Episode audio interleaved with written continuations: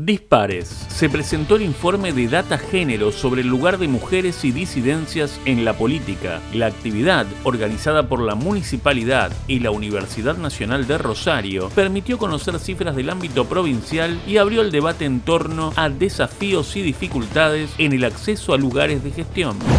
La Municipalidad de Rosario intensifica los operativos de fumigación de espacios verdes. Luego de las lluvias intensas, el área de control de vectores desarrolla acciones focales sobre la población de mosquitos en el predio de colectividades y en parques y plazas de la ciudad.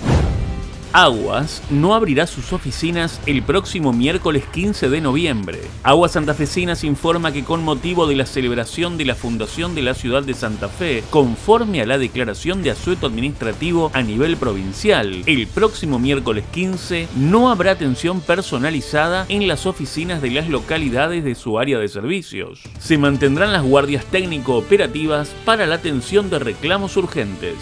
El bloque de concejales oficialista impulsa un proyecto para eliminar el uso de bolsas plásticas camiseta en la ciudad de Pueblo Ester. Con intenciones de concientizar sobre el cuidado del medio ambiente, este proyecto buscará minimizar la entrega masiva e indiscriminada de este material dentro de la ciudad de Pueblo Ester. El proyecto ingresado por el bloque compuesto por Sandra Filippini, Lionel Estiza y Silvia Foix no pretende una prohibición inmediata del uso de bolsas de plástico, sino que en la norma se contempla la posibilidad de una implementación progresiva que instale sólidamente una nueva costumbre en la localidad, el uso de la ecobolsa, la reutilización de las bolsas plásticas que se encuentran en circulación y el reciclaje de las mismas.